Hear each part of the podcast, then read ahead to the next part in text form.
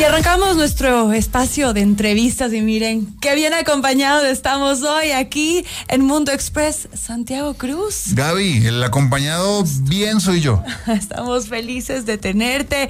Eh, hoy es tu concierto, así es que bueno, estamos eh, con tanta ilusión y emoción de verte junto a la Sinfónica Nacional en un Así es. encuentro muy íntimo.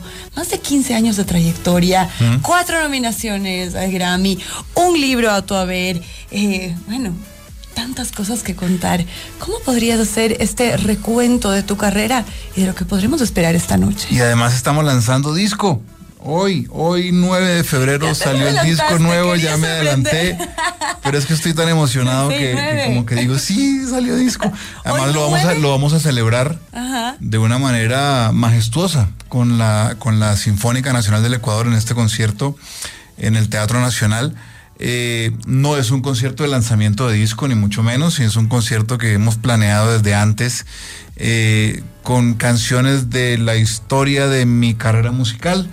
Sé que hay canciones que la gente le gusta mucho oír Pero y que claro. las vamos a oír, además con arreglos sinfónicos que siempre son como eh, Exacto, a mí me gusta usar esa palabra, me gusta Sí, usar sí, esa palabra sí, con respecto a, a este tipo de conciertos, porque además son, no sé, eh, casi 60 músicos en el escenario. Imagínate. Eh, también es un reto grande, ¿sabes, Gaby? Porque el, el sinfónico que nosotros armamos no es que traímos la banda, trajimos la banda y atrás está la sinfónica. No, estoy yo solo con la orquesta. Ok, Entonces eso es bien bonito, es bien bonito de ver. Y claro, y previamente seguro harás ensayos junto Así con es. los músicos para tener esa química que también es importante. Podrás saberte las partituras, pero tener ese- esa sinergia debe ser también otro, otro tema Y aparte, con ¿no? el director, porque viene un querido amigo Bernardo Quesada, que es un gran músico costarricense, viene a dirigir la orquesta. Hicimos dos ensayos, seguramente en un rato tendremos otro ensayo previo al concierto. Eh, a mí me encanta este show, pero también me estresa un montón. Me, ¿Por me da mucha ansiedad porque es, es muy exigente, Pero muy claro. exigente. Ajá. Porque uno en el formato, digamos, pop rock, si se quiere, tienes a la batería que te da los tempos de las canciones, eh, tienes el monitoreo aquí con el clic, nosotros tenemos clic porque tenemos todo un espectáculo armado alrededor, pero con la orquesta es a la vera del director y con todas esas Claro. imperfecciones maravillosas que tiene este tipo de, de- de conciertos. No es tu primer sinfónico. No. Yo tuve la oportunidad de verte en Bogotá hace ya algunos años. Upa. ¿Cuántos años serán? Sí. ¿Unos cinco? Es que hemos hecho varios en. Bogotá, los primeros fueron por allá por el 2013, Ajá. pero sí hace No, por ahí después, cuatro años. fue ¿no? más, ajá. Sí. Y claro, de lo que recuerdo, además de obviamente disfrutar de tus canciones desde un ángulo distinto, ¿ah? Y si te quedas qué, pero así mucho más romántico, más cercano. eh, se, se- se te sentía cerca, o sea, como, Ok. mm, ¿cómo te puedo explicar? Como que no es el, el- el artista que está allá lejos y, y claro, te interpreta las canciones, sino pudimos conocerte desde un ángulo distinto, mucho más cercano, contabas también parte de lo que te inspiró de cada una de, tus canciones y creo que esto va a ser parte del encuentro especial Seguro. que vas a tener con el público de acá. Se genera una comunicación distinta, quieras o no. el, el- el contexto te, te pone en un, en un mood distinto, ¿no? Eh, un poco solemne también, pero muy cercano, como tú bien lo dices, ¿no? Hay, hay una comunicación con la gente que es distinta. eh, Te van a poder ver desde un ángulo distinto, tal vez, a, quien te ha visto en otros shows. acá. Seguro, seguro. Sí, sí. Es un concierto completamente distinto. Completamente distinto. Se han ido a conciertos míos aquí en, en Quito y los han disfrutado. Este es un concierto completamente distinto que se disfruta desde otro ángulo, sí. Ok, hoy es 9 de febrero.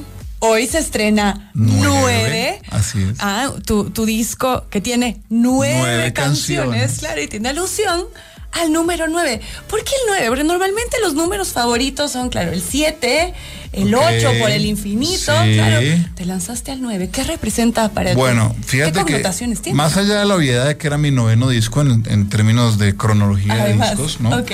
Estaba esa obviedad, pero dije, ok, es mi noveno disco, ¿qué significa el 9? Y me puse a investigar. Yo digamos que soy curioso en ese sentido de no solamente la, la, la, fuerza de los números por su valor matemático y por ese lenguaje maravilloso que son las matemáticas, sino por el, el- el- el- si acaso la energía esotérica que tienen también estos números, ¿viste?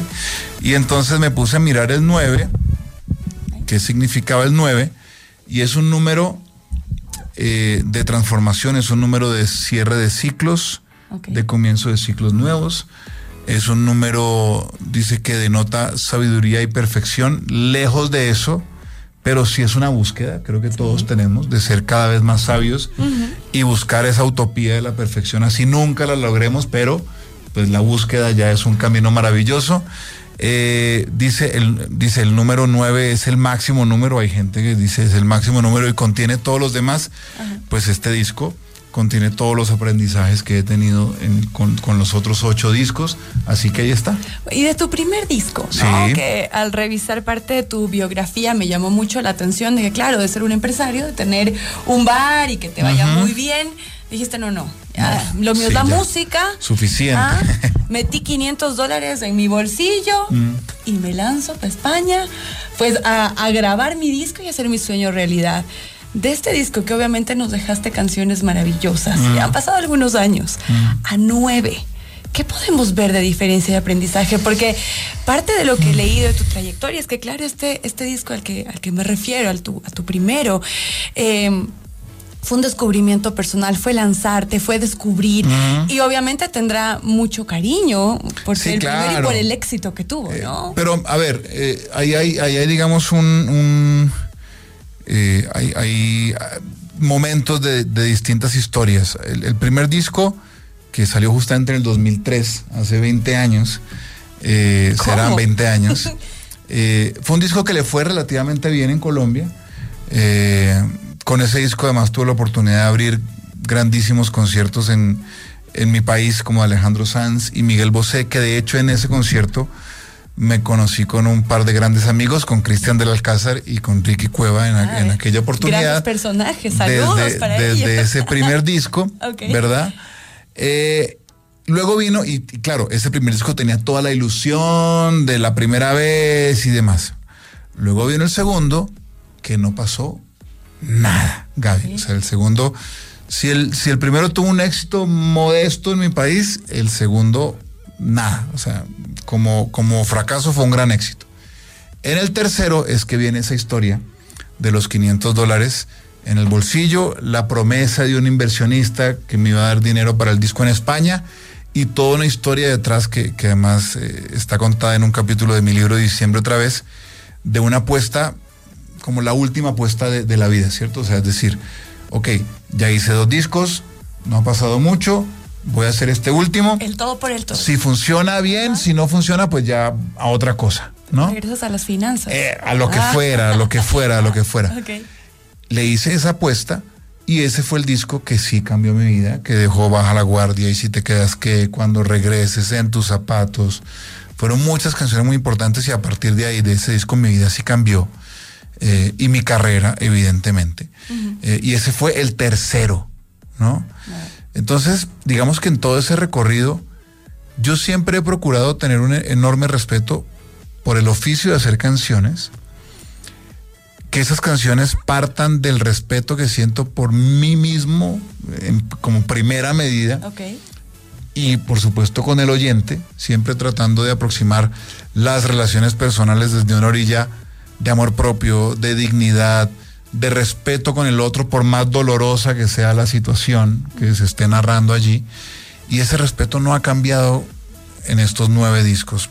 Por el contrario, creo que se ha acentuado el respeto por el oficio de, hacer canciones, por el por ese intercambio energético que se vive en el estudio, con músicos tocando los instrumentos, no, no con bancos de sonidos y programaciones y esto que que es, una, es un camino en la música de ahora y que, que tiene muchas ventajas, pero para mí no, no, no reemplaza el hecho de, tener a los músicos ahí en el estudio intercambiando energéticamente lo que sentimos. Sin duda, sin duda. Y, en este disco 9, bueno, ya tienes una, una canción muy especial, una colaboración con, con Andrés Cepeda, que también es de, amigo de la casa. nuestros favoritos, por supuesto.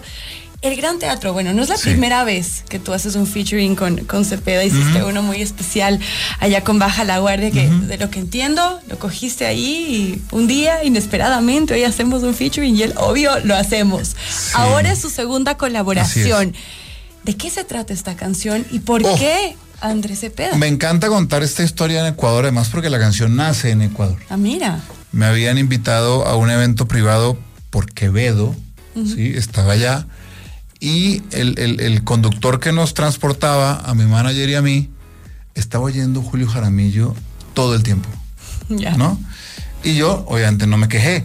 Todo lo contrario, me encanta. Entonces venía oyendo eso, tal. Y un momento llegué al hotel y dije. Sí, te gusta escucharlo. Me encanta, por supuesto.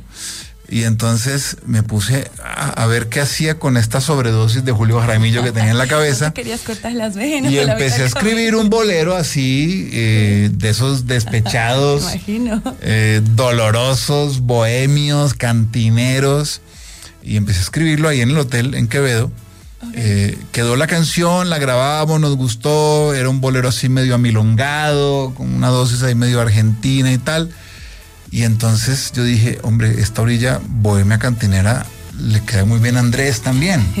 ¿Qué quieres decir con eso? Pues es que nosotros. Bohemio y el cantinero. Andrés y yo venimos de esa escuela, ¿no? Pero además, y durante muchos, donde muchos años fuimos, entre comillas, rivales en, en, la noche bohemia de Bogotá, porque él tenía un bar que se llamaba La Casa del Equeco, yo tenía un bar que se llamaba El Sitio. En los dos bares se hacían bohemias, era música en vivo. Eh, y, Hay que unir fuerzas. Ah, exactamente. está bien. Entonces le presenté la canción a Andrés, el Gran Teatro, y le encantó, y por suerte se sumó, y, maravillosamente estamos ahora hablando de, de esta canción, de este bolero. Bolero mi, amilongado de despecho, eh, bohemio y cantinero. Y la expectativa que tenemos de escuchar. Y la vamos a cantar esta noche por primera vez. Eso te quería preguntar. En el concierto, A ver, entonces, ¿qué oficialmente viene Andrés? La, ¿Ah? eh, claro, dice, lo vamos a cantar. No, con la orquesta, con la orquesta. Ah, no, no sé, no sé, ya se le salió. Ay, yo, creo. No sé. Así es que, que va este show puede ser, ah, que yo creo que es una posibilidad bastante alta de que estén estos dos grandes eh, cantautores colombianos juntos dándonos un repertorio maravilloso. Eh, querido Santi, no, no quiero despedirme sin compartir algunos de los mensajes que nos han dejado nuestro público para ti. No fui yo. Ah. Cualquier cosa, yo no fui. bueno, entre los saludos que te dan, que eres hermoso, que ama tus canciones, dice Mel. Eh, aman tu música. Eh, gracias por, por tus lindas letras que llegan al corazón. Mil bendiciones desde Quito. Muchas gracias. Mira, y por aquí, eh, a ver, que por aquí había uno que decía que gracias a una de tus canciones están casados y lo dan muy bien. Y mira, aquí hay otro que dice Janet, que dice, ¿cuántos años tenías cuando saliste en Betty la Fea? Oh. ¿Y cómo se llama la canción? Yo, yo no me acuerdo que Santiago haya salido en Betty la Fea. muy bueno. Pero mira, a ver, cuéntanos cortito antes de que se nos termine el tiempo, pero había que hablar del tema. Eh, un gran amigo en, esa época del bar, del sitio, uno de los, nuestros clientes habituales era Fernando Gaitán, el, libretista de Betty la Fea. Y entonces eh, Fernando era un gran bohemio, falleció. Era un gran bohemio y un gran melómano y le gustaba la música y el ron. ¿sí? Y Buena entonces, vida. Eh, y entonces tenía él en, el programa, en la novela, un bar que se llamaba, en la historia se llamaba el Mesón de San Diego. Sí, sí. Al que don Armando iba habitualmente y llevó a Betty allí. Ajá. Y entonces en ese bar había música en vivo y Fernando nos invitó a nosotros, en esa época, el, grupo que tenía yo en ese bar, a cantar, ¿cierto? Y entonces salimos en ese momento como en dos capítulos yo tenía que cantar y, en un momento tenía que saludar a don Armando así, tenía que mover la cabeza así. Y era mi, mi participación actoral en, la, novela, era así. Lo tremenda participación. Y luego, como la novela tuvo tal éxito, empezaron a invitar, viste que iban, eh, estuvo Armando Manzanero, estuvo Cecilia Boloco en aquel momento, tal. Y en un momento, Ricardo Montaner estaba muy pegado con una canción que se llamaba eh, Bésame. Bésame en la boca, ¿no? Y entonces la excusa para meter a, Ricardo en la novela era que nos iba a ver a nosotros, a ver si nos llevaba a Venezuela a firmarnos un contrato disquero tal. Y estaba en ese bar y hablaba con don Armando y le dedicaban la canción a Betty y demás.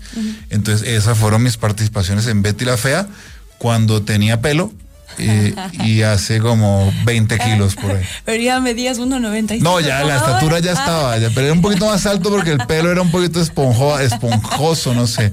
Qué maravilla. Conocer un lado distinto eh, de tu carrera. Ha sido un gusto compartir contigo este momento. Y estoy segura que nuestro público pues estará aún más emocionado del show de esta noche. Así es que, ¿qué tal si haces una última invitación para que no se lo pierdan? Hoy, 9 de febrero.